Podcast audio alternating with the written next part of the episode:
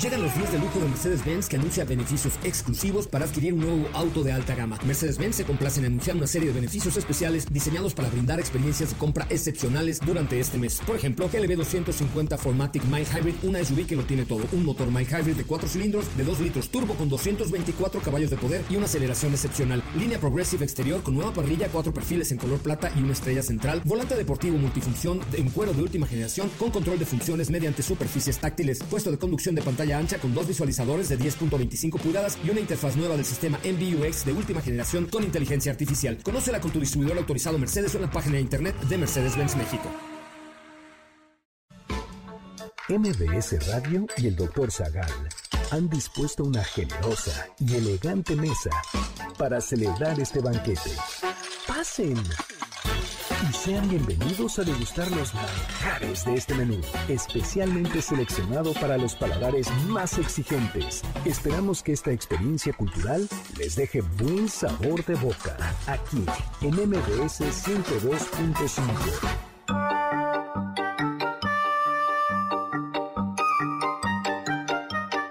¿Qué es un refrán? ¿Desde cuándo existen? ¿Cómo se crean? ¿Por qué son tan atractivos los aforismos? ¿Quiénes han sido los maestros de este arte? ¿Cómo influye el entorno en la creación de los refranes? ¿Algo de su sabiduría se pierde al traducirlos a otro idioma?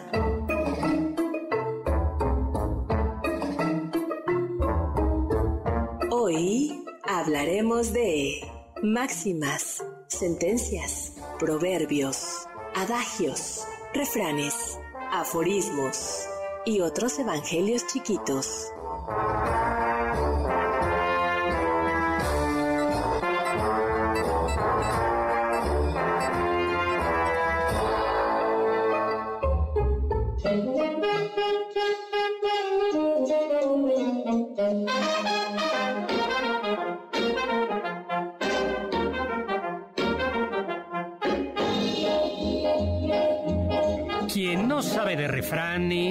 Es lo que sabe?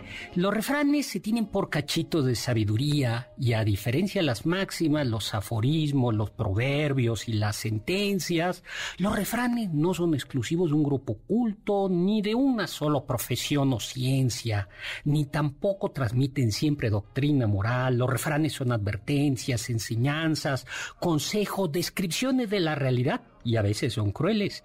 Han escuchado aquello del sol es la cobija de los pobres. Un refrán pertenece a la comunidad, sin diferencias de clases sociales o de escolaridad. ¿Por qué? Porque los refranes se aplican a toda experiencia humana, pues tanto come y muere el rey como el más humilde de sus siervos.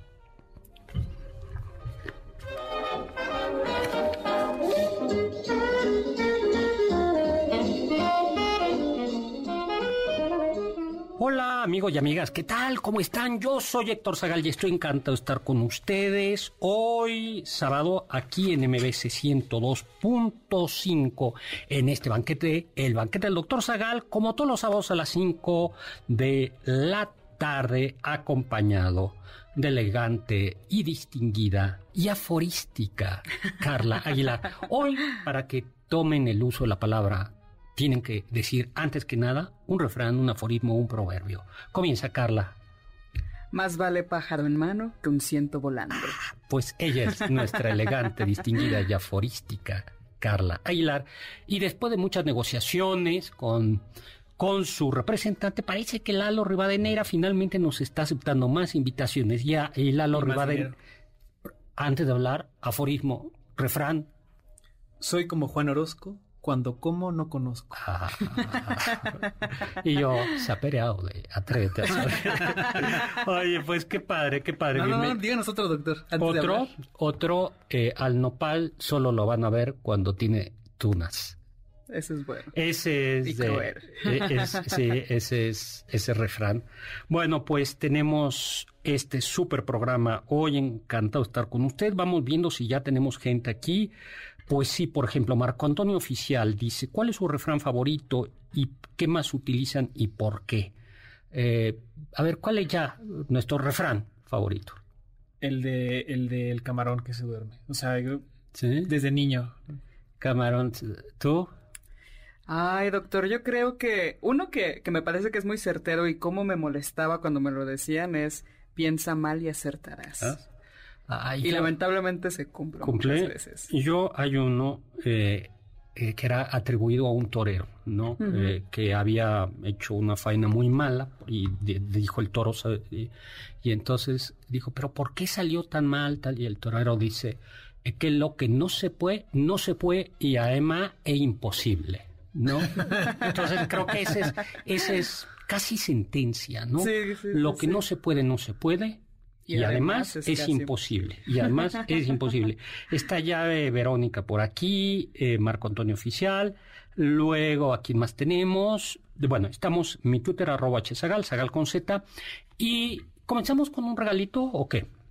Perfecto, doctor. ¿Qué, qué le parece si regalamos de una vez el regalo estrella, doctor? Bueno, pues muy bien. Como saben, Imperio eh, regresó a, al Castillo de Chapultepec, este monólogo producido, dirigido y adaptado por Rodrigo González, eh, basado en mi novela Imperio sobre la vida de Maximiliano de Habsburgo. Lo- ayer estuve en Querétaro, por cierto. ¿Ah, sí? Sí, sobre los últimos tres días de la vida de Maximiliano de Habsburgo. Y entonces vamos a regalar un pase doble para el próximo sábado a las 8 de la noche y, junto con el paso a doble, un ejemplar de mi novela Imperio que pueden recoger ahí en la taquilla. Llegan y dicen ustedes que ganaron y les van a dar su ejemplar de Imperio y su pase doble.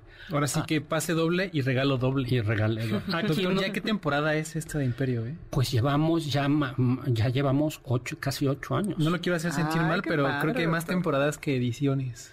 Eh, no, ahí vamos, ahí vamos. Ah, ¿sí? Sí, ahí Ah, vamos, bueno. ahí, ahí ¿Se vamos. van siguiendo? Lo que sí es que duró ha durado más imperio, so- lo- de- imperio en el castillo de Chapultepec que Maximiliano de Habsburgo en el trono de México. bueno, ese es un gran dato, doctor. bueno, a quien nos diga cuál es su refrán o aforismo preferido. Perfecto, doctor. Bueno. 5166-1025. Muy bien, pues vamos a hacer filosofía del refrán. ¿Cuál es la diferencia entre proverbio, adagio, sentencia, aforismo, máxima y refrán? A ver, ¿cómo a qué le suena, no? Proverbio, adagio, sentencia, máxima, refrán. Y también está motu, ¿no? El motu es el lema que, que aparece en los en los escudos de armas, ¿no? Hay uno, eh, el, el escudo de armas de Fernando, del, ay, sí, de Fernando, de los Reyes Católicos, era, a ver si me acuerdo, era monta tanto, tanto monta eh, Isabel como Fernando.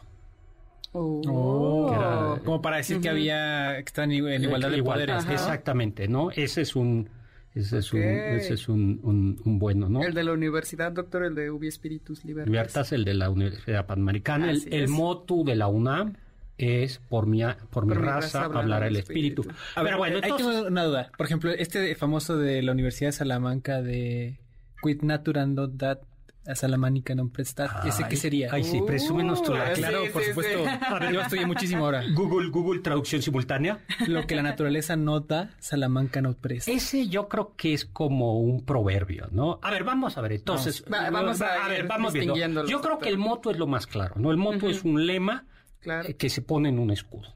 Ok. ¿no? Ok. El, el- el- ¿no? Luego, lo más claro yo creo que es un refrán, ¿no? Un refrán es sabiduría concentrada, como decíamos al inicio, Así es. es un es, comu- es comunitario, eh, puede ser cruel, Es parte de la cultura popular. popular, ¿Qué es eso, no? O sea, no, no transmite siempre una, una doctrina moral, sino que a veces es mera descripción de la realidad que Sí. se repite una y otra vez en toda experiencia humana. Sí. No, yo creo que es, eh, que es eso. Y por tanto también son, son de uso cotidiano, ¿no? Así es. los, los refranes están, están en la vida, en la vida diaria. Luego tenemos un aforismo, ¿no? ¿De dónde viene la palabra aforismo, Carla? Del latín aforismus y del griego antiguo aforismos. ¿Y eso qué quiere decir? Quiere decir, doctor. eh, camarón que se duerme, se lleva la corriente.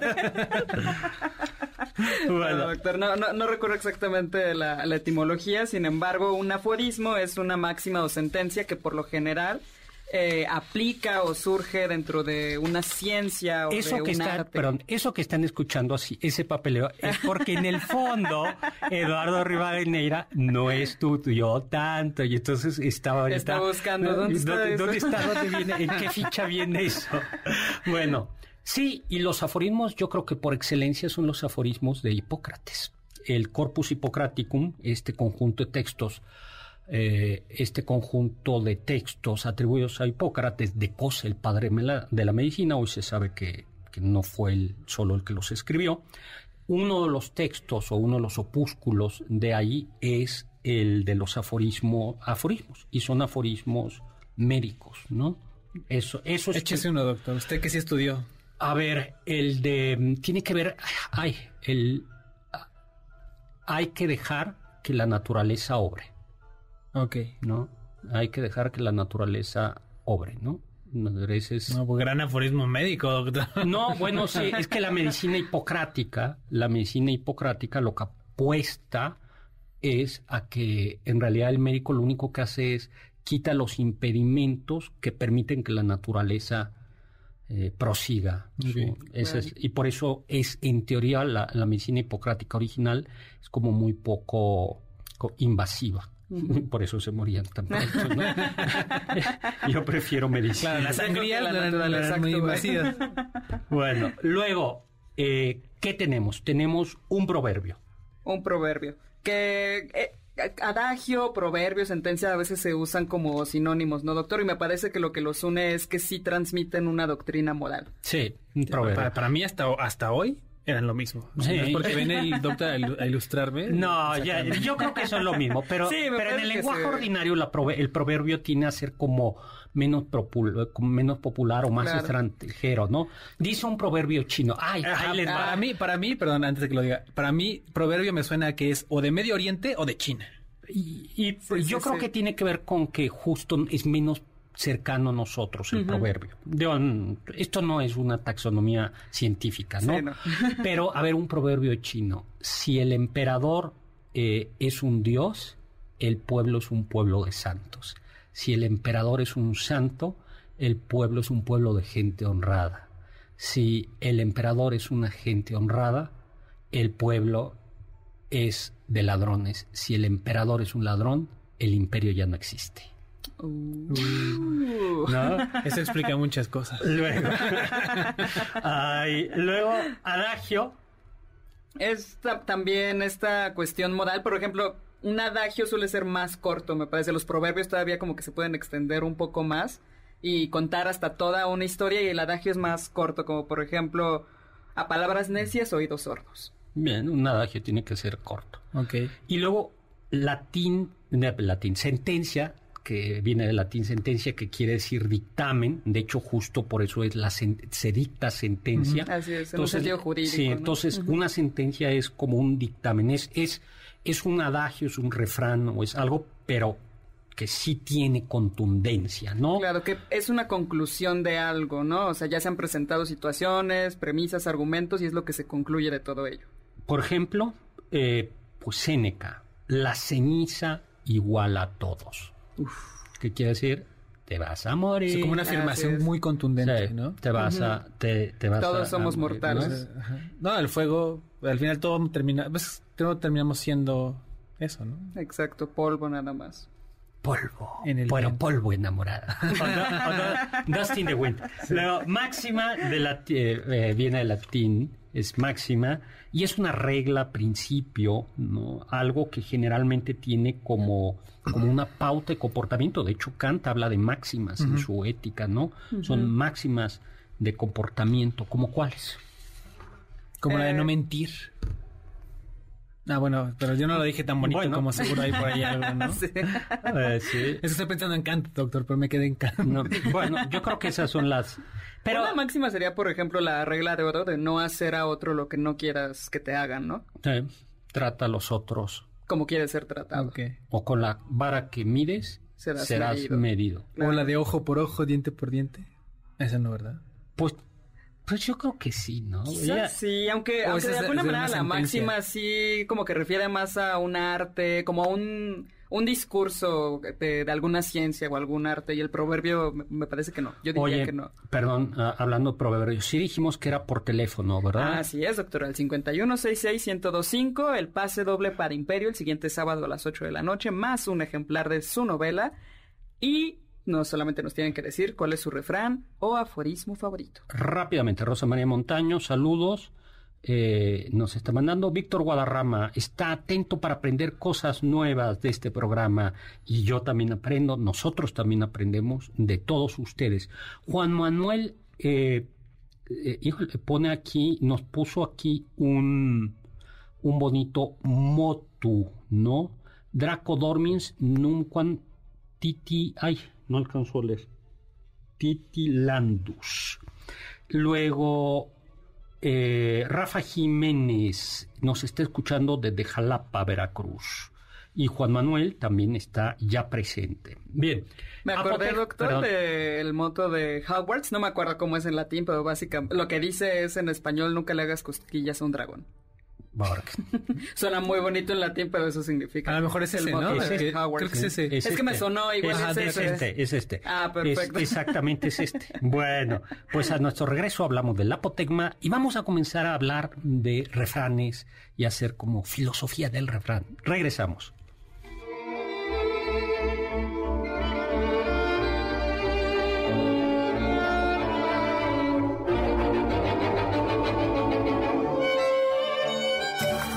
Del diccionario del doctor Zagal.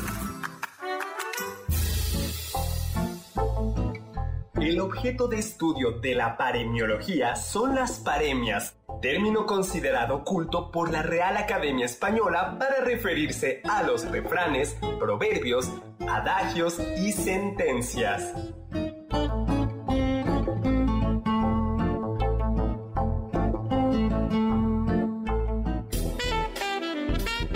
Pierdas ninguno de nuestros menús y sigue el banquete del Dr. Zagal a través de las redes del 102.5 en Twitter, arroba mbs 102-5.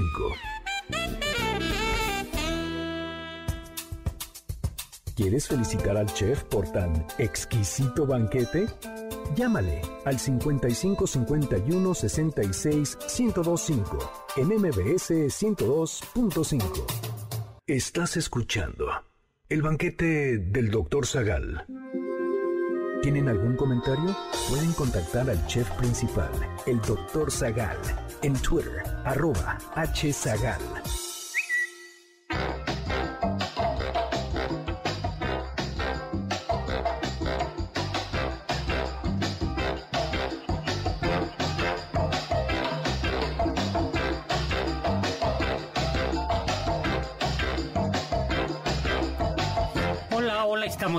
Con esta música tan alegre, tan refranera. Esta no es música de adagios, ¿no? O sea, a ver, es sino de refranes, ¿no? Me pone, me, me, me, pone de buen, de buen humor esta, esta, esta, esta música. Bueno, doctor. Antes que nada, ya tenemos ganadores del pase doble para la obra de Imperio y para el ejemplar de Imperio. Muchas felicidades a Ernesto Blancas Granados, y a Janet Medina Miranda. Bueno, entonces fueron dos pases dobles, dos libros de Imperio. Se puede llegar en automóvil al Castillo Chapultepec, solo se puede entrar por Gandhi Reforma, lleguen por ahí como las siete y media, llegan al, al pie del castillo, recogen su pase doble y su libro. Y yo espero estar el próximo sábado por ahí. Si yo estoy por ahí, con mucho gusto los saludo y si quieren les firmo el libro. Y bueno, pues seguimos. ¿Tenemos algún regalito más o algo más? Así es, doctor. Perdón. Nada más, si no, si no está ahí para firmarlo, pues lo deja firmado, ¿no? Ah, pues sí, si no estoy, lo dejo firmado. Pero, este, pero esperemos que sí esté. Tenemos saludos aquí. Eh, Rodríguez Manuel, Manuel Rodríguez, desde Lake Tahoe, Nevada, que nos escucha como cada semana. Un saludo, eh, Muchísimos saludos. Bere Miranda, nos escucha desde Milpa Alta. También saludos, buenas tardes. Y José Jaime Basurto Rodríguez, que nos manda dos, dos bonitos refranes. Bueno, no tan bonitos, a mí no me gustan porque es el que madruga, Dios lo ayuda. Ah, yo me y no por mucho madrugar, amanece más temprano. Yo me sé la verdad, la, versión verdadera de ese refrán. El que no lo ayuda a Dios. No, al, al, que madruga, Dios lo arruga. Ese Ah, sí le creo, ese doctor. ese sí. sí. Ese, sí, sí, pues, o sea, Ese sí lo creo, al doctor. que madruga Dios lo arruga. Pero bueno, Doctor, tenemos dos regalitos más. Un pase doble para la función premier de Elvis, esta película autobiográfica, bueno, biográfica de Elvis, que dicen que está muy buena. Y un pase doble para el Carnival of Kiss, un tributo a Kiss. Nos tienen que llamar al 5166-1025, decirnos cuál es su refrán o aforismo favorito. Por favor, dennos su nombre, su número telefónico y un correo electrónico, por favor. ah, yo tenía un profesor que decía que quisiera diabólico. Que Y que, eh, eh, lo y- y que si- Bueno, usted lo dijo la semana pasada. Sí, Sí. y que yo lo dije, y que si escuchas, bueno, sí, si escuchas tú los, los discos eh, al, Al revés. escuchar. Yo lo que nunca, lo que nunca supe cuando era niño era cómo le hacían para escuchar el disco al revés. O sea, Ah, le das vuelta así. y se escucha. y el doc, el doc le hacía en, Sí, en el tornamesa de su papá. Y escuchas así. bueno, y la pregunta es, ¿por qué? Eh, bueno, el, el aforismo, el refrán, en realidad es un género muy actual, tan actual, tan actual, tan actual, que la red Twitter. social, que existe Twitter. Así. Twitter es el culto al aforismo, al adagio, al refrán o al mini albur. Pero eh, es, es un género completamente vivo, o sea... Sí, es lo que hacemos todo el tiempo, ¿no? 140 caracteres, ¿qué es lo que puedes decir? Que exactamente, y que tiene que tener una contundencia, ¿no? Claro. Entonces hay como dos tipos quizá de pensamiento, dos maneras de pensar. Eh, aquellas personas que son más analíticas, más extensivas, ¿no? Rolleras dirían algunos, Eh, y personas que son más concisas, más concretas, más contundentes, ¿no? Así es, doctor. Lo interesante de Twitter es como antes se dan menos caracteres, ¿no? Son 140, tienes la posibilidad de, de hacer hilos, como que ya se va mezclando también hay un poco como vamos a alargar los pensamientos. Claro. Pero al inicio era maravilloso, o sea, de ahí salieron muchos escritores de microficciones, micropoesías. Exactamente, ¿no? Y hay filósofos que han mm, dedicado especial atención o que han cultivado el aforismo con, con especial atención, ¿no? Federico Nietzsche, yo creo que es, ¿no? Que murió en 1900, ¿no? Y que no todo, a ver, eh, tiene un estilo, eh, no todo es aforístico, pero sí tiene un estilo lleno de, de- que tiende a ser contundente, ¿no? ¿Y por qué pensaba él que había que escribir de esta manera? Tú- tú po- tú- ¿Ustedes qué piensan? ¿No? ¿Tú qué piensas? Para que no le entendieran. No, Lo dice, lo dice. En Eche Homo dice. para que no me entiendan. Sí, o sea, nada más quiero que me entiendan ciertas personas. Y por eso es conocimientos herméticos, porque justo un aforismo tiene que ser, eh, o, o un, un- sí, Casi una metáfora. eh, porque cuando explicas, eh, cuando desarrollas la idea, bueno, pues en esa misma medida es más accesible. En cambio, mientras más concisa es, los pasos de intelección, de análisis están supuestos, ¿no? Que, que es algo que me hace mucho pensar luego en, en toda la filosofía de Derrida y de la deconstrucción del, de los textos, ¿no? O sea, esta idea de que, de que no importa, que- o sea, que en realidad, aunque tú quieras ser muy explícito, siempre hay una interpretación y entonces al final siempre termina siendo una especie de aforismo, porque, porque como está sujeto a una interpretación, no hay una interpretación exacta correcta. Todo lo que digas, eh, eh, qué postmoderno estás, todo lo que digas puede ser interpretado de muchas, de muchas Infinidad de maneras. formas. De- Así es.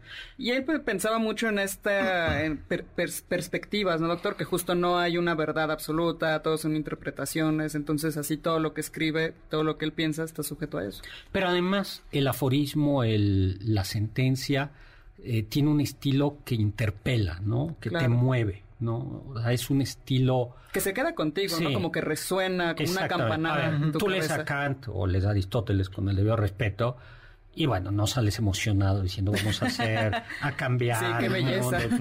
Dices, qué interesante. acuerdas qué dice? Qué no, sí te acuerdas. qué inteligente. Aunque Aristóteles utiliza muchos, muchos aforismos, o más, eh, algunos aforismos y adagios y refranes en, en la ética nicómaco. Eh, ya platicaré de eso. Bueno, el de una golondrina no hace verano aparece en la ética nicomaquea, pero es una golondrina, ahí dice, no hace primavera. Ah, Ah, pero y lo aplica a una situación una situación moral no pero yo creo que eso tiene que ver no el, el- el estilo y eso explica por qué Nietzsche es un es, es un autor que si bien es muy complicado, de, muy difícil de entender, o mejor dicho, puede ser entendido de muchas maneras, es un autor que a todo el mundo le encanta. Tiene tantos fans. Sí, a, la gente joven así como ustedes dos, todavía les mueve, ¿no? Yo creo que intenté leer El Anticristo en la prepa, doctor, y sí, o sea, leía y decía, esto sé que es muy hermoso, pero realmente no entiendo nada de lo que me está diciendo. Dios ha muerto, Dios permanece muerto y nosotros lo hemos matado. Dice en... La Galla Ciencia. La Galla Ciencia. Por cierto, ¿saben, ¿saben ustedes qué era la Galla Ciencia? ¿Cuál era eh, el otro título, el otro título de la Galla Ciencia? Es el Gay Saber. Uh. ¿Saben qué es el Gay Saber o la Galla Ciencia? Un feliz saber, ¿no, doctor? Era el arte de hacer poesía o de hacer en la Edad mm. Media, de hacer, eh, del, no del trovador, no del juglar, sino del trovador. Es el arte, y por eso es el, el saber feliz. Ah. ¿De dónde viene la palabra gay? Exacto. Sí, sí, sí. El gay saber o la gaya ciencia. Eh, y bueno, en esa ciencia feliz dice, Dios ha muerto, Dios permanece muerto y nosotros lo hemos matado. Lo que no me mata me hace más fuerte. Es de los más conocidos, ¿no, doctor? De los más populares. Y hay uno que es extraordinariamente importante, ya veremos por qué, en el, dice, el que tiene un porqué de la vida casi siempre encontrará el cómo.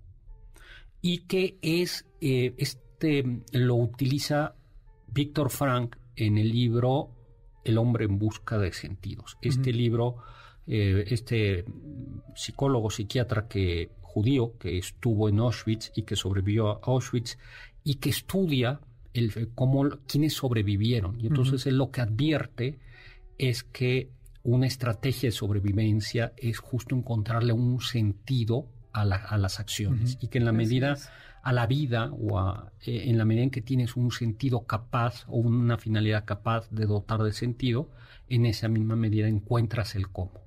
Eso es, y él lo, dice, dice, era... Así sobreviví yo, así lo dice él. Sí, y él decía, los que sobrevivieron no siempre eran los más fuertes. Los que sobrevivieron a, aquel, a los campos de exterminio eran la gente que tenía un, un, porqué. Y decía, y en el momento en que perdían el porqué, eh, terminaban muriéndose, algunos de ellos eh, suicidándose. Y esa es una frase de... Esa, de mm, de Nietzsche. Después este tema también lo retoma una eh, pensadora, una escritora, bueno, la primera, la, madre de la tanatología, Elizabeth Kubler-Ross, para el sentido contrario. Ella decía, ¿cuándo morimos? Cuando perdemos el sentido, ¿no? Pues sí. Eh, y, claro, o sea, esto es un poco lo que decía, eh, estoy pensando ahorita que se me fue el nombre, pero es la gente que ya no tiene un sentido, pues poco a poco se va apagando, ¿no? Por eso muchas, hay, ustedes van a ir viendo, o es un, es un, eh, ocurre a menudo que cuando una pareja ya de ancianos fallece uno, el otro, poco, poco al poco tiempo. porque deja de tener un sentido. A lo mejor cuando permanece, sobre todo en el caso de cuando muere primero la mujer, porque la mujer todavía se queda a cuidar a los hijos, ¿no? Pero cuando fallece primero la mujer, el, el varón fallece al poco Fallece poco, eso sí. También esta es una idea muy aristotélica. ¿No? De la, vida moral consiste en, saber encontrar los fines y en organizar la estructura, la vida humana respecto a una finalidad última. Y esto que estamos haciendo yo creo que es lo que hace un buen aforismo. Claro, hacernos hablar de, qué, está diciendo. Exactamente, fíjense cómo el aforismo del que tiene un porqué casi siempre. Y que es tan breve y ya estamos hablando y, hablando tantas eso, Yo creo, eso es precisamente lo que hace un buen aforismo filosófico. Vamos a un corte y regresamos y le mandamos saludos a Juan Manuel. Dice uno de mis aforismos favoritos es que Dios te multiplique todo lo que tú a mí me deseas. Ay, muy bueno. Vamos a un corte.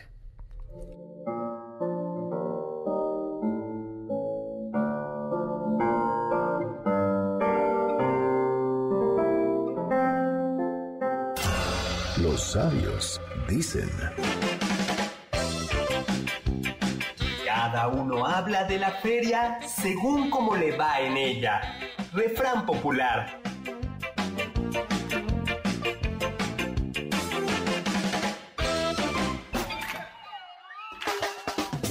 ¿Faltaste alguno de nuestros banquetes? ¿Quieres volver a degustar algún platillo? Escucha el podcast en mbsnoticias.com.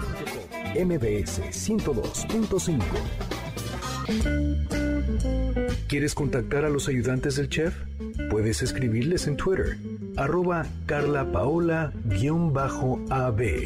Héctor Tapia, arroba Toy Tapia, Uriel Galicia, arroba U Cerrilla, Lalo Rivadeneira, arroba Geribadeneira.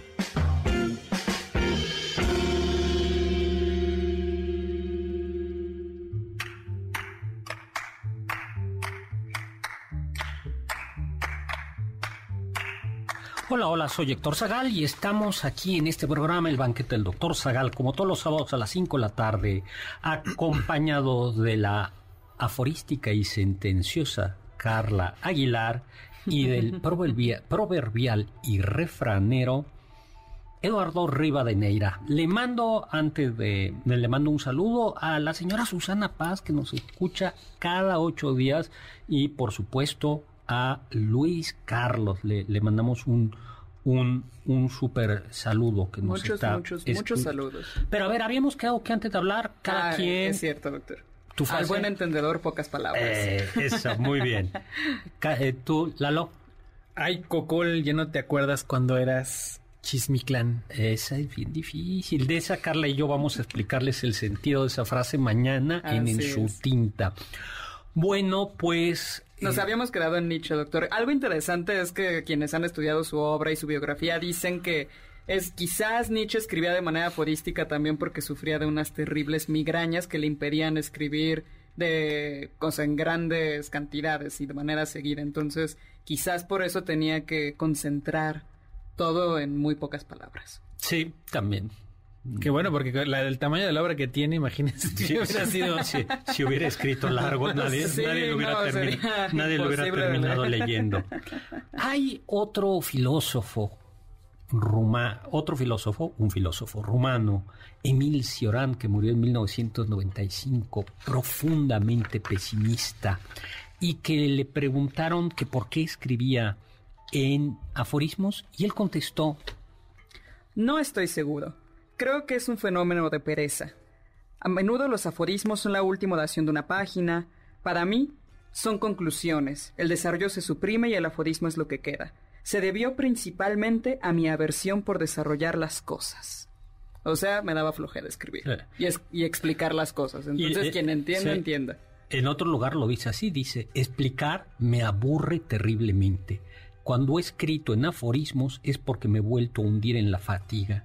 ¿Para qué molestarse? Además, el aforismo es despreciado por la gente seria. Los profesores lo desprecian, ¿no? Hasta es, es cierto, ¿no? Hay como... Sí, sí, sí, hay profesores que quieren que le llenes planas y planas y planas. Yo, por ejemplo.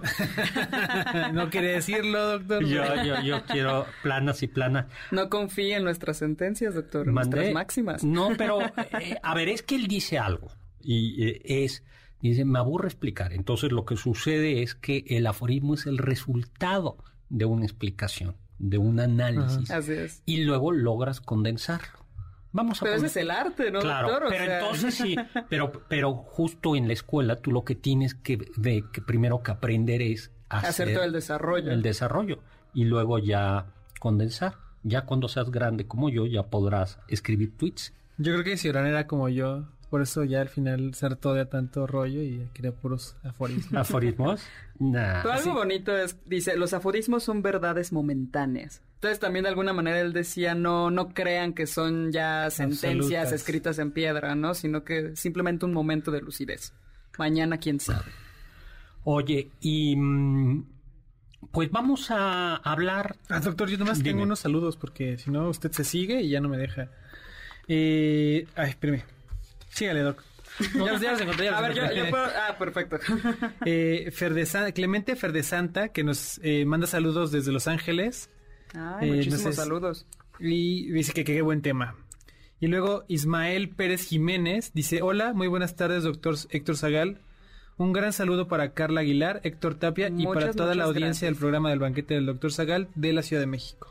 Pues muchísimas, muchísimas. Y Alejandro Reyes, saludos desde Cuautitlán. Ay, un saludo. Muchísimos saludos, doctor. Ahí hay una frase, porque a veces mucho, frecuentemente los refranes eh, no solo tienen sabiduría popular, sino también prejuicios. Claro. Prejuicios y estereotipos. Fuera de, México, fuera de México. Fuera de México, todo, es Cuautitlán. Ahora vamos a hablar de esto, de cómo los aforismos, refranes, tienen un riesgo. Y es la claro, mostrar, el clasismo, los prejuicios que uno carga. Para que veas. Yo no me lo sabía. Como lo del Como yo vivía cerquita de Cuautitlán. ah, ya no nos llegaba ese clasismo. Doctor, ya tenemos ganadores de los pases dobles para Elvis, María de Jesús Chávez Jiménez y para el de Kiss, Álvaro Nicasio Macedonio. Y muchísimos saludos a Marcelino Ortiz, a Magdalena Machorro Pineda y a Aida Rosas. Pues un súper saludo.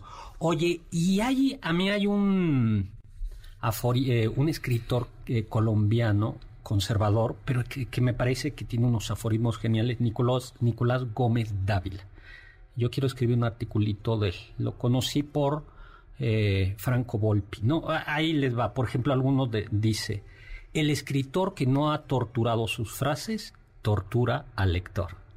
Ah, es muy buena, doctor. Y luego, las opiniones no son el origen de los partidos, los partidos son el origen de las opiniones. Y Gómez Dávila, esto que les decía que es muy conservador, eh, dice la sociedad del futuro, una esclavitud sin amos. no suena muy conservador eso. El pueblo no elige a quien lo cura, sino a quien lo droga. Ah, eso qué tal. Ese sí. bueno, pues ¿Qué hacemos? Vamos a... Doctor, habíamos dicho que si Orán era terriblemente pesimista, podemos compartir quizás uno o dos de sus aforismos para que vean a qué nos referimos. Para que nos, Si yo fuera Dios, me convertiría en cualquier cosa menos en hombre. Cioran en el crepúsculo del pensamiento. Este, por ejemplo, creo en la salvación de la humanidad, en el porvenir del cianudo, en silogismos de la amargura. O sea, terriblemente pesimista el hombre. A ver, dice, dice, prolija por naturaleza, la literatura vive de la gran abundancia de vocablos del cáncer de la palabra. Uf. o sea, la literatura es metástasis. Ah, sí. Wow. Luego. Eh, Hay otros, doctor, por ejemplo, François de La Rochefoucauld, que me parece que en él se inspira Nietzsche también para escribir muchos de sus aforismos. Eh, un escritor, aristócrata, poeta francés, uno de ellos dice: Es más vergonzoso desconfiar de los amigos que ser engañado por ellos. Joseph Joubert, moralista y ensayista francés del 18 y inicio del 19, las palabras son como el vidrio, oscurecen todo aquello que no ayudan a ver mejor. Muy cierto, doctor. Sí. Las palabras frecuentemente son uno. En efecto, yo, quiero uno de, de Karl Kraus, doctor, que dice: Unos encuentran hermoso esto, otros aquello, pero deben encontrarlo y nadie quiere buscar.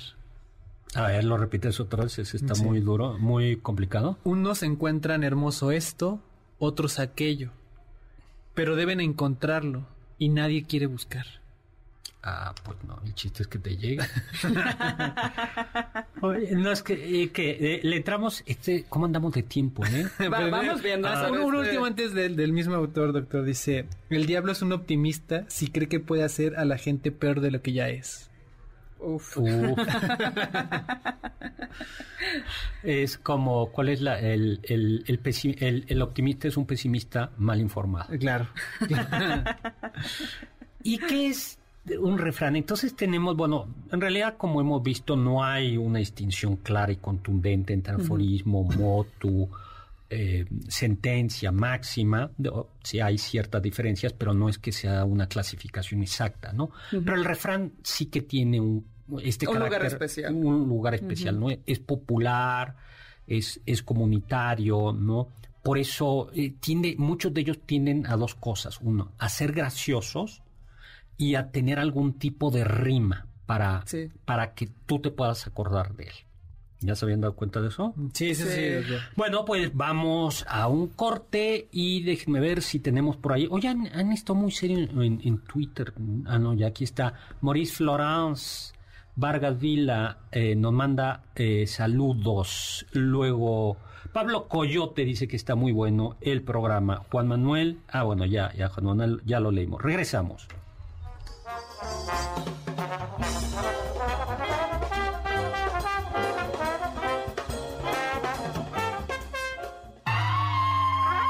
Escuché que...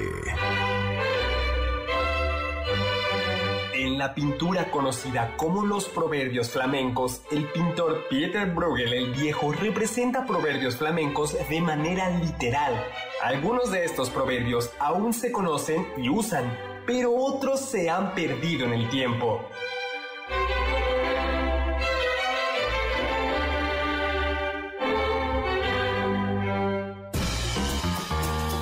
Anécdotas, datos curiosos y yo no que otro chisme de la historia y la cultura. Sigue el banquete del Dr. Zagal a través de las redes del 102.5 en Instagram, arroba mbs102.5. contacto con nosotros en nuestra página de Facebook, Dr. Zagal. Ya volvemos a este banquete después de un ligero entremés comercial. ¿Listos para el siguiente platillo? Quédate con nosotros. Aún hay mucho por picar y la promesa sabrosa, el postre. Hay quien dice que...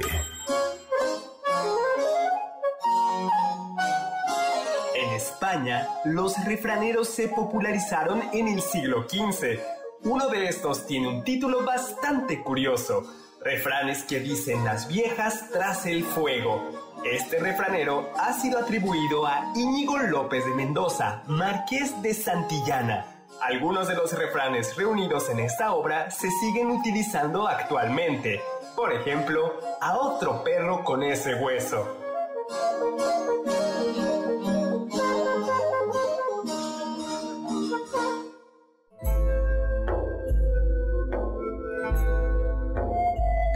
Hola, hola, soy Héctor Zagal y estamos de regreso en este programa El Banquete que hemos dedicado a hablar de proverbios, adagios, refranes, máximas, sentencias y para que haga uso de la palabra Carla nos va a decir algún refrán. Las penas con pan son menos. Ya, muy. Lalo Rivadeneira. Eh, no se hizo la miel para el hocico del buey. Ay, a mí me gusta. Si se murió, fue el doctor si se salvó fue la Virgen. Pero el doctor Zagal, ¿no? Este fue tu último programa. Después de. Bueno. es que me pagó por adelantado. Sí, por eso. Tu, ah, como dice músico pagado, no toca buen son. ¿no? Bueno, fíjate que eh, tenemos Maurice Florence, ya eh, no entendí el, el tweet, nos dice que hay una obra de Vargas Vila que se llame, eh, yo no la conozco, Saudades Tácitas, llena de aforismos, un escritor y periodista colombiano. Fíjate que no lo, no lo conocía mm, Hay que buscarlo, hay que leerlo. doctor. Muchísimas gracias, Maurice Florence. Bueno, pues qué padre. Doctor, algo interesante, ya que estamos hablando de los refranes, es que como de, alguna manera son anónimos. hemos hablado de sentencias, de máximas y por lo general se sabe quién es su autor. Y los refranes no hay un autor, son anónimos, son universales. Y yo creo que eso es lo que por ejemplo, a mí mi mamá me educó a base de puedo refrán, doctor. Siempre me decía muchos, muchos refranes. Y yo creo que los refranes me, me, me llegaban más porque no sentía que era el regaño de mi mamá, sino que era como este cachito de sabiduría que quién sabe de dónde venía, pues me dejaba pensando. A mí mi abuela me daba, me decía refranes, el de despacio que vamos deprisa. Madre mexicana que se respeta, educa con refranes. Con refranes, despacio. que, sí, también a ti te toca. Sí, claro. Y, el de mi abuelo, como mi papá decía, y como y yo les voy a seguro le voy a decir a mis hijos, mi mamá decía que iba a sacar el refrán. Sí, pues qué bonito es ver llover y no mojarse. sí, pues es que es, eh, es sabiduría concentrada, eh, conocimiento popular y lo mismo hay en efecto sabiduría, experiencia concentrada, que también prejuicios prejuicios concentrados, ¿no? Y luego yo creo que su carácter popular hace que a veces sean, no, siempre los, los podemos entender. Por ejemplo, eh, hay uno, eh, hay dos que tienen que ver con gatos. Es decir, que entendemos el sentido, pero no entendemos las palabras. Sí. Corre, el de el gato, un ojo al gato y otro al garabato. Así es, doctor. Uno puede entender como que necesita estar poniendo atención a dos cosas, ¿no? Pero si no sabemos qué es el garabato y nos imaginamos que es quizás como un trazo, un dibujillo mal hecho, como que no tiene mucho sentido, ¿no? En cambio, si sabemos que el garabato es un instrumento que se ponía en las cocinas donde se colgaban los chorizos, ya uno entiende de, ah, claro. hay que tener un ojo al gato porque su objetivo es, lo que cuelga del garabato. Exactamente, en los garabatos, por eso los garabatos tenían como una forma de gancho. De gancho, sí, sí, sí, tengo en la casa, además, no sabía que se llamaba Garabatos, se llaman garabatos. Y hay otro que es, aquí hay gato encerrado. Lo decito, uh Todos lo, decimos. A ver. bueno, ah. pues gato era en el español del siglo de oro, tanto el animal como una bolsita de cuero ah, donde se guardaba dinero o de piel.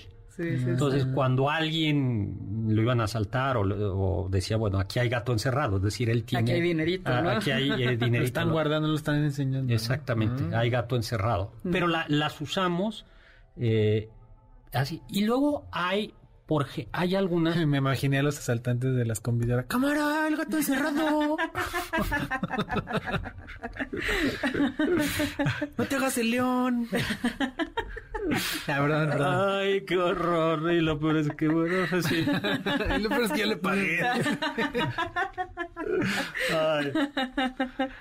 Perdón, Doc, perdón. Te salió. Me sale, me sale. Yo hasta creo que por eso me, me invita. Entonces, me, Está un poco aquí de... No, me, no, me, me, diste miedo. Me hace que ya, ya, sé por qué traes tu celular nuevo tan seguido. Y ese celular me lo encontré. Luego, hay algunos que parecerían políticamente incorrectos o racistas si no lo son. Por ejemplo, un negrito en el arroz. ¿A ti te suena incorrecto? No, no me suena incorrecto. Un negrito en el arroz no tiene que ver nadie, nada con, una persona, negra, sino lo que dices, en el arroz a veces te podía tocar una piedrita o un arroz que no estaba bien pelado. Bien pelado y entonces es el negrito en el arroz, por ejemplo. Entonces, señores, ese se puede seguir diciendo. Hay otros que en efecto escogen, que esconden eh, prejuicios. Claro, ese es claramente el punto. Es, el clasista es el que entiende que, es, una persona negra, que es una persona negra. Me explico, él, es el clasismo eh, que está interiorizado que interpreta de esa manera. Hay uno que, eh, que, se dice cuando el indio canta. Cuando el, tecolote canta. Cuando el tecolote canta, el indio muere. Bueno, ese eh, es un es una o es un refrán muy antiguo y lo que recoge es una creencia eh, una creencia en el mundo mexica y es que el tecolote era un alma, era una ave de mal agüero y cuando el tecolote cantaba y la gente lo escuchaba, todo lo, o si se posaba en el techo de tu casa, es que alguien iba a morir. Es que alguien iba a morir. Entonces, ese es es, es como curioso, recoge, recoge, recoge. Sí, o sea, sí recoge al indígena, pero no es una manera despectiva para Así como hay otros que sí lo son. Así es, como por ejemplo este que luego dicen mucho, eh, la culpa no es del indio, sino de quien lo hace compadre. Ese, por ejemplo, es evidentemente un prejuicio. Totalmente. Un estereotipo. Vamos a ver qué otros, ¿no?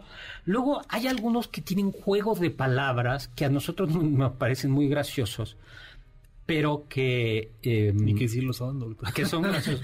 bueno, que son graciosos, pero que en realidad, pobre país, el típico es salir de Guatemala y entrar a Guatepeor. Claro. ¿No? Eh, que en México en, en, y en España también se dice, ¿no? Pero bueno, si eres guatemalteco... Sí, yo creo que no te hace mucha gracia, ¿verdad? No, te, no hace. Luego, ¿qué otros? Es que, no, no, lo que no saben es que Guatepeor es México. a eso nos referimos.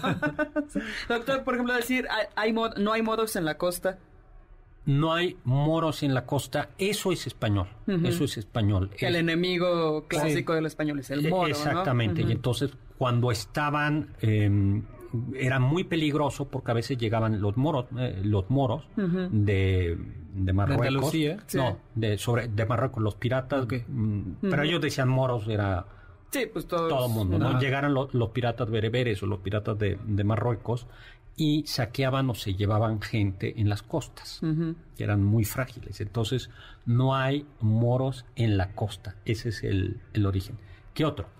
Eh, le, ah, bueno, a, todo esto les recomendamos parte de esto. Tenemos un libro de Ignacio Manuel Altamirano, Proverbios Mexicanos, este escritor del liberal del siglo XIX, autor de Navidad en las montañas y del Zarco, y dimos con y tiene unos muy divertidos, algunos que no vamos a, decir, sí, eh, el coma, eh, el comal le dijo a la olla, mira qué tiznada estás.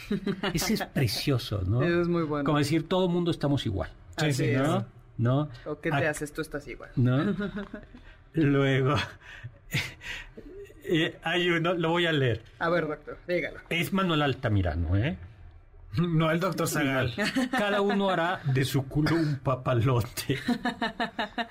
Ah, eso es muy bueno, doctor. Sí, además, ese lo retoma una película mexicana. Y ya nos tenemos que ir, fíjate, ya se nos acabó. No, doctor, tantos refranes que traíamos listos. Bueno, pues nos vamos, pero antes de irnos le queremos mandar un súper abrazo a Eduardo Chabot y todo su equipo porque cumplen cinco años, balones al aire, muchas, muchas felicidades.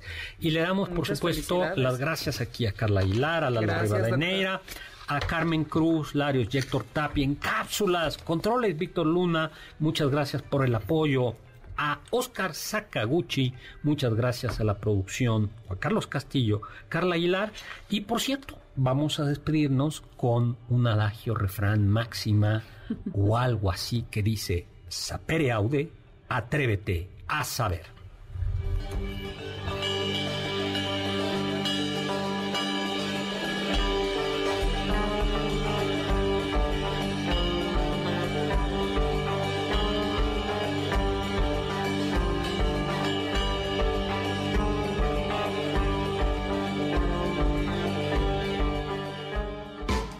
Confiamos que este banquete ha sido un deleite gourmet y cultural. Gracias por escucharnos y nos esperamos el próximo sábado con una deliciosa receta que seguro será de su agrado. MBS 52.5